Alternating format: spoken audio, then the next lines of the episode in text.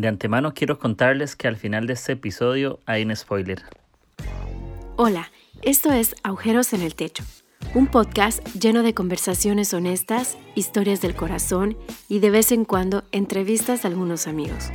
Todo esto tiene la intención de sacarte una sonrisa y animarte en esta aventura llamada vida. Disfruta de este episodio con una buena taza de café y tu corazón libre de juicios. Amigos, hoy es un día muy especial. El podcast cumple un año de haber salido el primer episodio el 19 de mayo del 2019. Y estoy muy emocionado, estoy muy contento, estoy muy agradecido por esta oportunidad. Al principio no sabía qué iba a suceder, al principio no tenía idea de, de qué iba a pasar y, y cómo este tema iba pues a impactar a alguien. Uno nunca sabe y, y yo me considero una persona que es como no sé, me gusta reformar las cosas, me gusta tomar riesgos, me gusta intentarlo, me gusta sobreponerme a los miedos o al que dirán y, y era todo un novato, todavía sigo siendo un novato, pero ya me animé, creo que ya sé algunas cosas sobre, sobre este tema, pero gracias a cada persona que ha escuchado. y cada uno de los episodios han sido diferentes, también gracias a cada invitado que, que ha podido compartir conmigo una conversación y y estoy muy emocionado de compartir esto. Eh, es una serie de pensamientos que he recopilado de este último año, desde el año pasado, del 19 de mayo a ese, y, y que han estado en mi corazón y los he tenido apuntados en un blog de notas. No todos los pensamientos tienen que ver con todo lo que voy a ir diciendo, no son como en cadena, pero creo que los podemos juntar de cierta manera. Y, y algo que he entendido en mi corazón durante este tiempo es que ocupamos volver al principio, ocupamos volver a sentir esas cosas, ocupamos volver a, tener ese corazón transparente, ese corazón lleno de compasión, eh, no uno que se vuelve un rey de las opiniones de la gente, sino uno que disfruta ser uno mismo.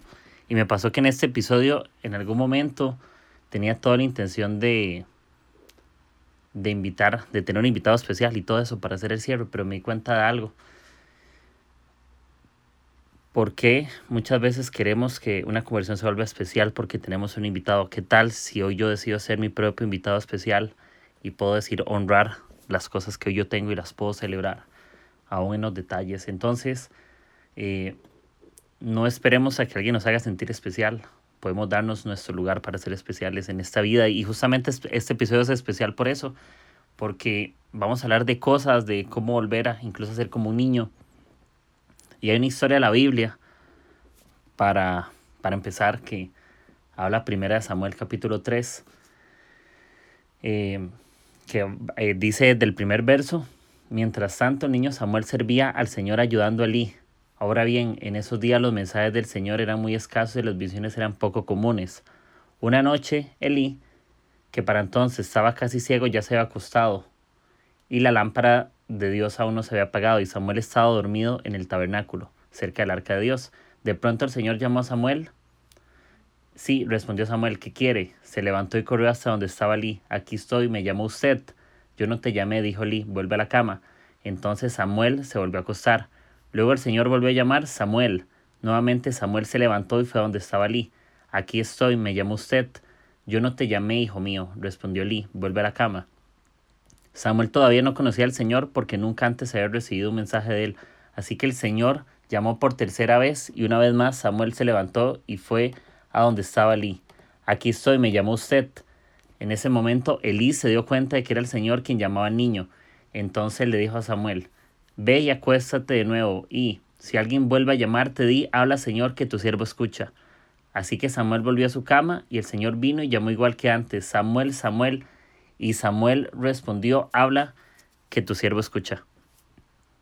Yo les voy a ser muy honesto, mi personaje favorito de, toda la Biblia, lo que he leído durante todos mis años, eh, ha sido Samuel. Samuel cuando empieza a tener esas conversaciones con, Dios, los historiadores hablan de que tenía aproximadamente unos 11 años por ahí. ¿verdad? Si buscamos en, historias, eh, teólogos y todo este tipo de personas expertas, tenía aproximadamente unos, unos 11 años y, y me pongo a pensar en la palabra especial y yo digo, ¿qué será lo que nos hace especiales o que hemos dejado de disfrutar? ¿Cuándo fue la última vez que tuvimos buenas experiencias en la vida? ¿Cuándo fue la última vez que pudimos celebrar y disfrutar cada cosa de lo que somos? No de lo que hacemos, sino de quién soy yo. Entonces, creo que aquí hay algo importante y es que ocupamos volver a ser como niños. De alguna u otra manera ocupamos volver al origen. Creo que cuando éramos pequeños era más fácil disfrutar las cosas. No veíamos con el temor de ser adultos, no íbamos con el temor de equivocarnos, no íbamos con el temor de dejar de intentarlo. Como cuando éramos niños intentamos andar en bicicleta y nos caíamos, pero creo que había una persona que nos enseñaba y confiábamos en esa persona y nos volvíamos a montar. Le poníamos rodines o patines, no sé cómo le llaman en cada país, pero... Y nos fueron quitando esos rodines y ya andábamos con las dos ruedas de la bicicleta. Y me encanta eso porque cuando logramos cosas, nos, nos sentimos especiales, cuando tenemos méritos, nos sentimos especiales. Y los méritos no son malos, los méritos son buenos. Hay que aprender a celebrar cada detalle. Y me gusta porque yo pensaría por qué Dios necesita hablar con Samuel y no con Elí. Si Elí era más experto, era mucho más anciano, y todo este tema, pero había algo en el corazón de Samuel que lo hacía especial delante de, Dios y nos hace especial. Podemos ser especiales delante de otras personas y es que posiblemente él era, tenía un corazón sincero, él seguía siendo como un niño, él seguía siendo pequeño, él seguía teniendo expectativa. Y yo reconozco que durante esos, ese tiempo he tenido que volver a aprender a que necesito tener una experiencia más viva en el mundo que me rodea, en el entorno en el cual estoy. Nos hemos acostumbrado a hacer las cosas de forma automática, eh, yo cuento mi experiencia personal. A mí me encanta predicar y compartir mensajes y todo eso. Pero también he tenido que entender que yo no puedo estar enamorado de las oportunidades y eso me costó mucho reconocerlo. Cuando uno lo, lo pasan invitando a cosas o invitaciones de por aquí, por allá, eh, se siente bien, anima mucho, pero me doy cuenta que, que muchas veces podemos perder la pasión de las cosas porque nos enamoramos de las oportunidades, de las oportunidades más que de, de lo que hacemos y, y tal vez parece que mi nombre se hizo más importante que el reino y es una palabra que estaba así ardiendo en mi corazón y es que el reino de Dios siempre tiene que ser más importante que, que mi nombre. Es como la historia de Moisés y Josué. Moisés no iba a pasar al otro lado, pero por, y Dios dijo a Moisés, tú no vas a pasar, es, es Josué con ellos. Pero el legado de Moisés quedó en Josué. Pero cuando la gente veía a Josué, veía el legado de Moisés. Posiblemente lo veían, pero Moisés no tuvo que pasar, porque Moisés no se enamoró de las oportunidades, se enamoró del reino. Y creo que ocupamos hacer que el reino de Dios sea más grande que nuestro nombre. Y tenemos que aprender a celebrar los éxitos también en silencio.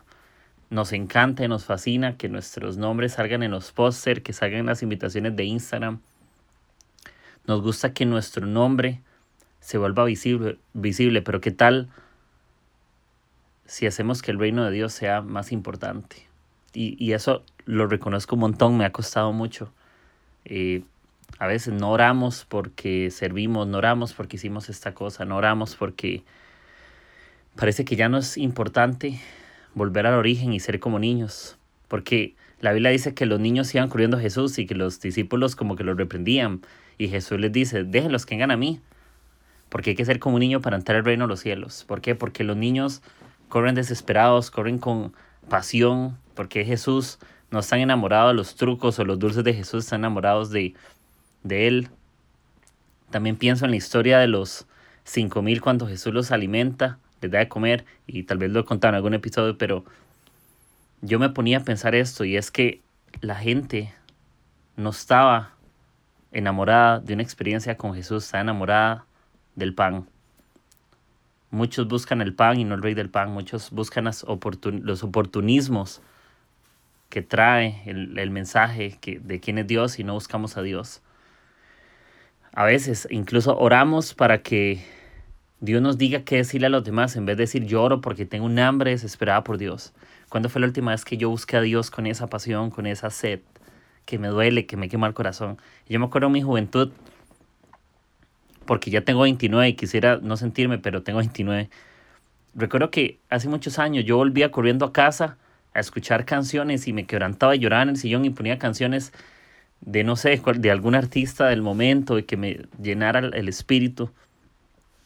Y ansiosos tiempos de volver a ser, de volver a ser como Samuel, porque al final Dios nos sigue llamando, al final Dios sigue buscándonos y, y, y, cuando yo le di esta parte de 1 Samuel capítulo 3, el verso 3 dice que la lámpara, que aún no se había apagado, dice que la lámpara de Dios aún no se había apagado y Samuel estaba dormido en el tabernáculo cerca del arca de Dios.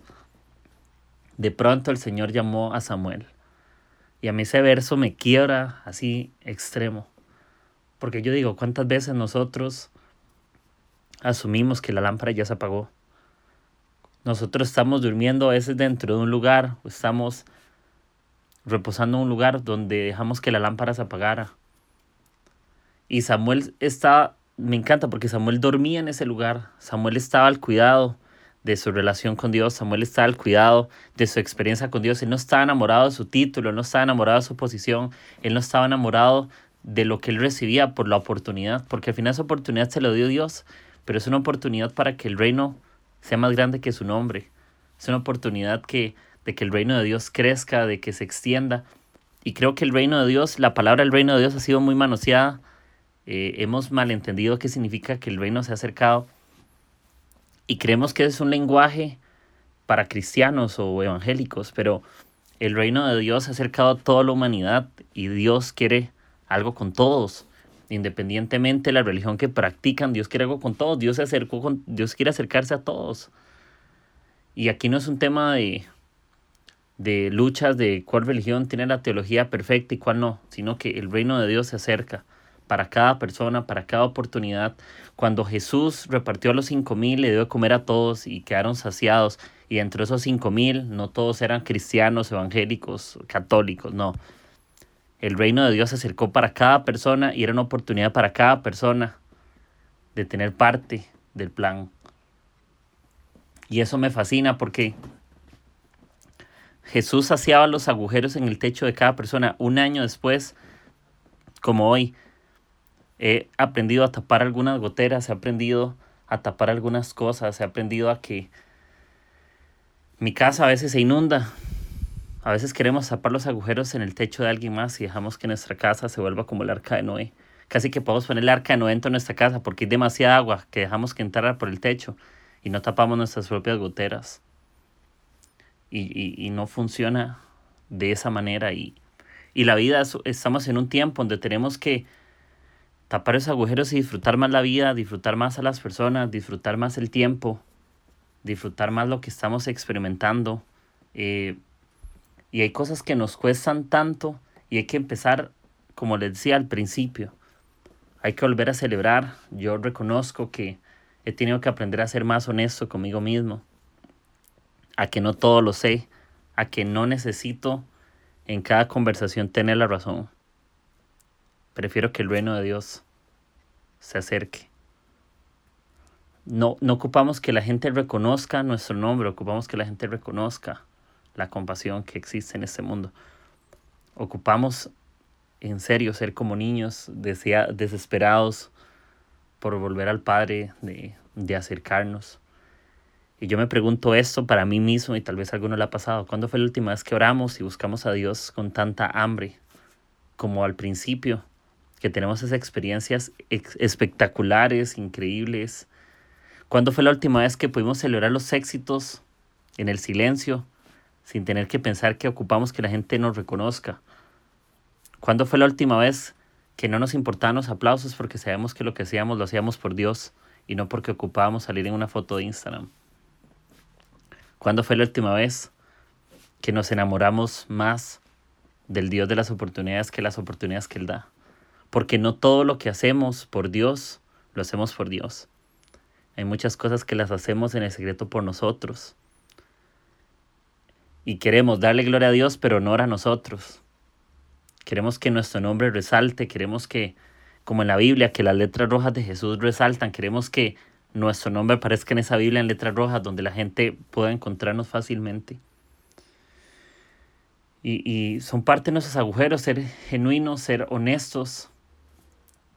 Y es un tiempo para ser especiales. Cuando Dios cuenta con Samuel, no cuenta con Samuel porque era común y corriente. Él cuenta con Samuel porque era especial para él.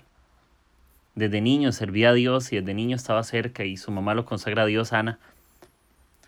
Pero me gusta porque cuando Dios lo llama, de pronto, dice, de pronto lo llama, ¿verdad, Señor?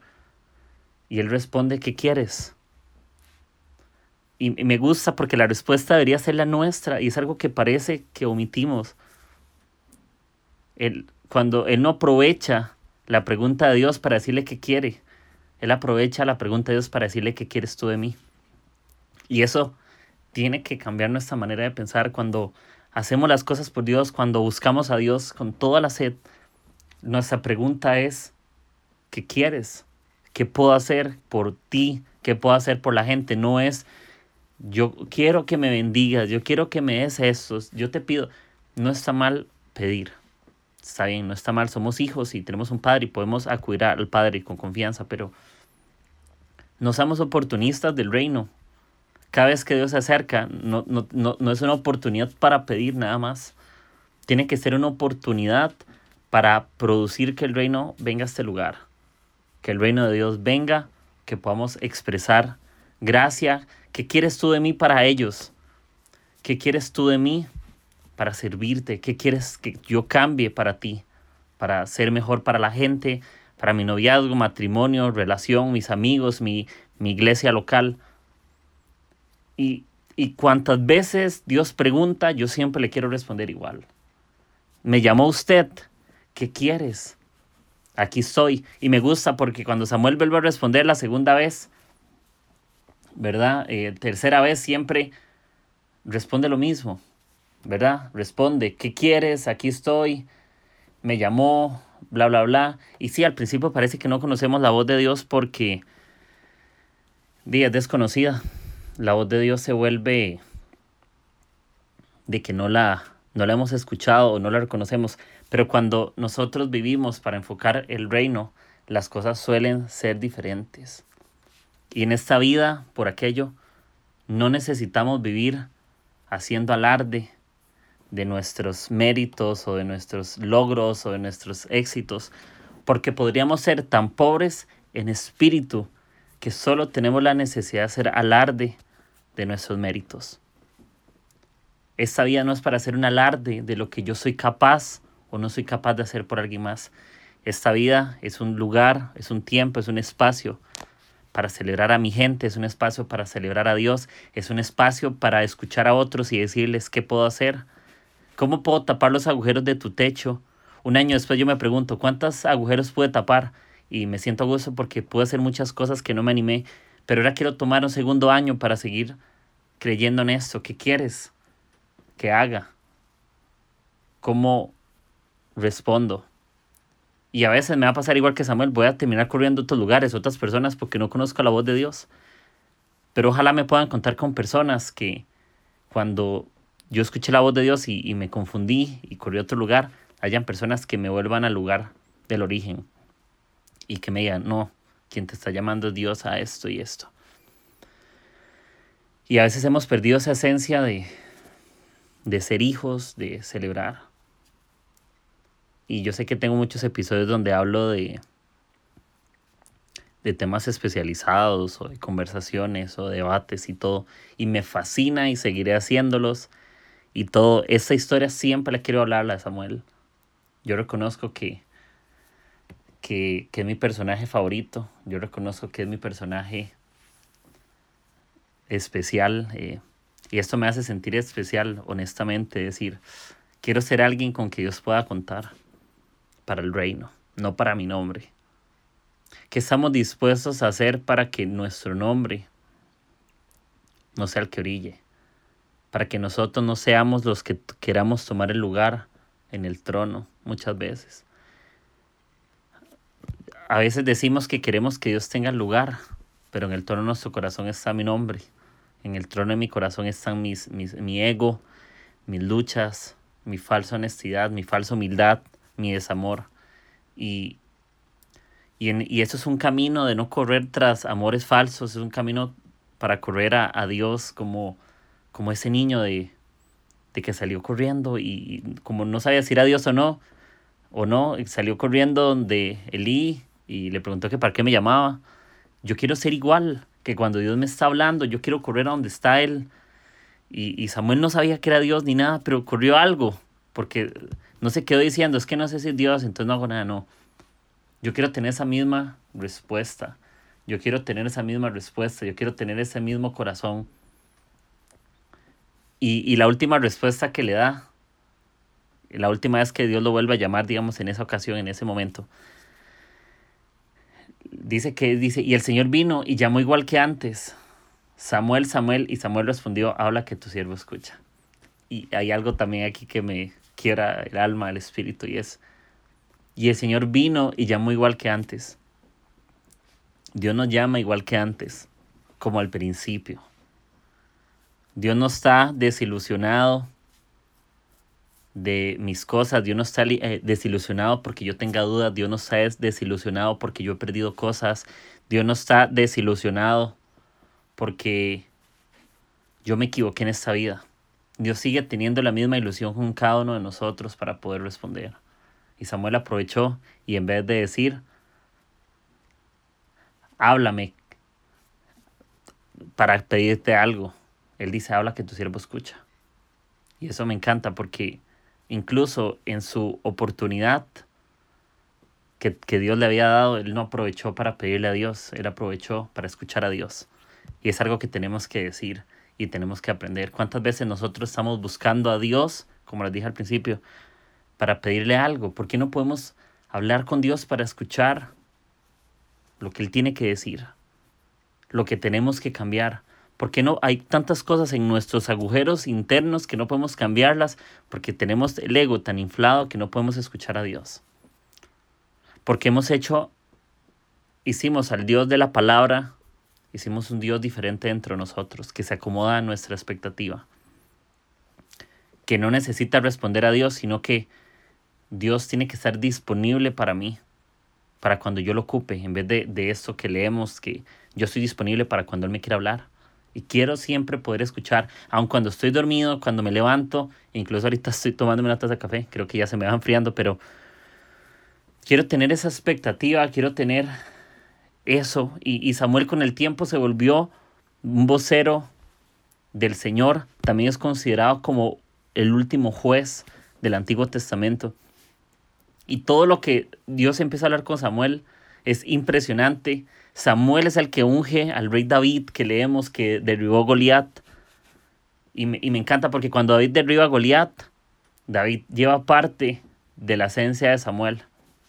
Tiene, David llega a ser lo que él es porque hubo alguien que confió en él como Samuel.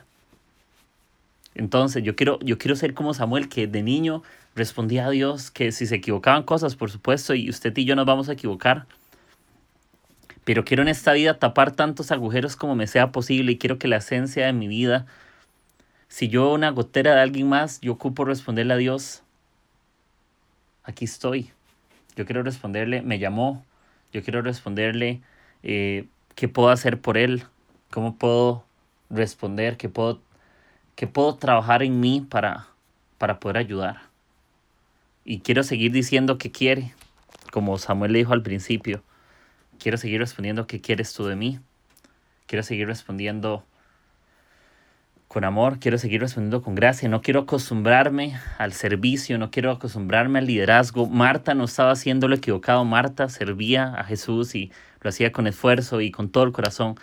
Pero me encanta María que todo su vida ha servido, pero había momentos también para escuchar a los pies. Y el servicio no sustituye mi relación, nunca lo va a hacer y nunca lo hará. Ocupo volver a ser como un niño. Ocupo ser más genuino, real y sincero. Ocupo volverme a sentir como al principio, como a los 11 años de Samuel, cuando nos hablaba. Necesito celebrar mis éxitos más en silencio, muchas cosas. No quiero enamorarme de las oportunidades, quiero estar enamorado de Dios. No quiero buscar al pan, quiero buscar al rey del pan. No quiero buscar solamente lo que Dios me da. Quiero buscar al dador, quiero buscar al que me ama, quiero buscar al que me hizo, quiero buscar mi origen y quiero volver a ese lugar. No quiero que mi casa se inunde por no tapar los agujeros de mi techo y que aparezca en medio de la nada el arca de Noé en mi casa porque no tapé nada. Y parece que, que a veces hay un arca dentro de nosotros porque hay tanta agua que literal cabe. Quiero agarrar un balde y quiero sacar el agua que dejé por mucho tiempo pasar. Y quiero cambiar mi actitud y tapar esos agujeros y no confiarme. Quiero que el reino de Dios sea más grande que mi nombre. Todos los días. Quiero que todo trate del reino, lo que yo haga, que mi prioridad, que mi corazón, que mi expectativa sea que el reino esté por encima de mi nombre. No que mi nombre salga un post de una iglesia, no que mi nombre salga en un video, no que mi nombre aparezca por ahí. Y por aquello no está malo salir en una publicidad, no está malo que tu nombre salga en algún lado. Lo que está malo es que sea más importante eso que el reino crezca. Muchas veces tenemos que estar dispuestos a hacer cosas por el reino que posiblemente te, esforzaste un 99% y alguien se esforzó un 1 y ese 1% recibe los aplausos por el esfuerzo del 99%. Pero quiero estar dispuesto a que otros reciban el aplauso, pero que el reino de Dios sea más importante. Eso también me hace morir a mí mismo, a por qué hago lo que hago y por qué soy lo que soy. Y, y, y, hay algo más importante, cuando yo entiendo que es más importante el reino, es porque entiendo que es más importante ser hijo que solo ser siervo. Nos hemos acostumbrado durante tanto tiempo a querer ser servidores y no hijos, que nos enfocamos en hacer cosas, en ser relevantes en la forma en que hacemos eso y aquello, y que hay que hacerlo excelente y no lo dudo, hay que ser buenos, pero podemos ser buenos hijos también, podemos ser excelentes, podemos tener relación honesta con Dios, sincera, transparente. Y podríamos ser tan pobres en espíritu que tenemos la necesidad de hacer hablar de nuestros logros. A mí eso siempre me ha marcado. Yo no quiero ser pobre en espíritu. De que como no tengo identidad de hijo, entonces ocupo mostrarle al mundo las cosas que hago para tapar el vacío de, de ser hijo porque como hijo no tengo nada que soy y no que ofrecer y, y no tengo una buena relación con Dios, que pongo una careta de servicio para que la gente crea que soy un buen hijo cuando solamente sé ser un buen actor. Y no todos los que sirven son buenos hijos, hay muchos, como les decía, son actores, podríamos ser actores. Nos podrían dar un trabajo en Televisa o en Hollywood, porque le hacemos pensar a la gente que somos tan buenos hijos a mentiras podríamos hacerle pensar a los demás que tapamos demasiados agujeros en el techo de la gente y somos especiales, increíbles. Pero en nuestra casa tenemos un arca de Noé. Y eso es lo que les quería dejar en este episodio, muy del, del corazón. Cumplo un año, estoy emocionado. Estoy contento, muy contento. Gracias a cada persona que me escribió por aparte. Gracias a cada persona que comentó un post, que lo escuchó, que me dijeron, que opinaron, Gracias a cada persona que no le gustó un episodio, también agradezco por su feedback, también al que le gustó. Gracias por hacer que eso sea posible, posible y de seguro voy a seguir compartiendo más episodios y todo. Y hoy celebro un año y celebro con lo más importante para mí, que es que soy especial. Soy especial para Dios, sos especial para alguien más, para tu familia, para tus amigos. Y no quise hacerlo un, un episodio ahí como hablando de liderazgo ni nada, no. Porque lo más importante del episodio es que somos especiales, es que somos únicos, es que somos una somos creación única. Eso es muy trillado, pero es la realidad. Somos diseñados de una forma exclusiva y hoy en medio de las avalanchas que hoy estamos sintiendo, en medio de los terremotos, en medio de la incertidumbre, Dios nos recuerda que Él nos sigue llamando como la primera vez.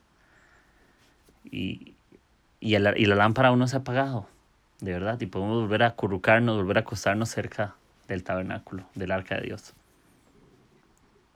Y que tengamos oportunidad de estar cerca, de disfrutar las cosas, de apreciar los momentos, de honrar a Dios con todo el alma, con todo el espíritu, y creo que, que es parte de eso, que lo podamos hacer. No es más, lo que hacemos no es importante comparado con lo que somos. Eso es el resumen sos especial y lo que haces no te hace más especial ni menos especial.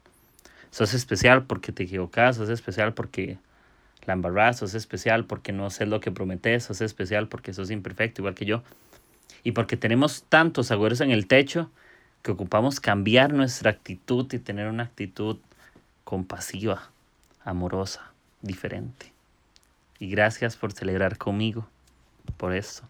Gracias por estar ahí. Y los amo mucho a todos. Algunos no los conozco en persona, otros sí. Y si lo escuchaste, gracias. En serio, gracias, gracias. Por estar parte de mi vida, por ser parte de, de esto. Y yo sé que tiré diferentes cosas y diferentes historias. Pero mi resumen siempre va a ser el mismo. Es, estamos en un tiempo donde no nos tiene que dar miedo de que el reino sea tome más protagonismo que nuestro nombre. Y no tenemos que sentirnos mal porque al final todo trata de eso. De que Jesús sea el lugar seguro para cada persona. De que Jesús sea un refugio. De que Jesús pueda consolar a los que hoy están llorando. Porque hay tanta gente con agujeros en los techos de sus vidas durante, en todo el mundo que ocupamos ser como los amigos, como mi primer episodio de Marcos capítulo 2. Quiero ser como uno de los amigos, los cuatro amigos que ayudaron al paralítico a que se encontrara con Jesús. Y esa es nuestra tarea. Ser esos amigos que le sacaron el agua en baldes a ese paralítico para que pudiera estar en una zona segura y encontrarse con Jesús. Quiero estar dispuesto a arrancar el techo a cualquier cosa y subirme en las alturas para que alguien tenga su mejor experiencia con Dios. Y gracias por estar. Espero que estén muy bien. Eh, gracias, como les dije al principio, a cada persona que grabó conmigo y, a cada persona que lo ha escuchado y lo ha compartido y me ha escrito. Y me emociona demasiado, la verdad. Y el próximo episodio será una serie con tres invitados muy especiales. Entonces, por ahí se los dejo de sorpresa como en unos 15 días sale ese, episodio por ahí. Gracias, los amo mucho, que la pasen súper bien. Y si escucharon eso y les gustaría escribirme y decirme qué más les, qué les ha gustado, se los, se los agradezco. Gracias, estén bien, los quiero, les mando un abrazo, me emociona y quiero ser como Samuel, quiero volver a ser un niño y disfrutar las cosas más reales y menos superficiales. Que estén muy bien, abrazos a todos, chao. Hey amigos, saludos de Esteban Grasman. Y nos vemos el próximo domingo. Vamos a grabar un episodio bonus con mi amigo Quique en su podcast Agujeros en el Techo. Seguir celebrando un año de podcast. Nos vemos el domingo.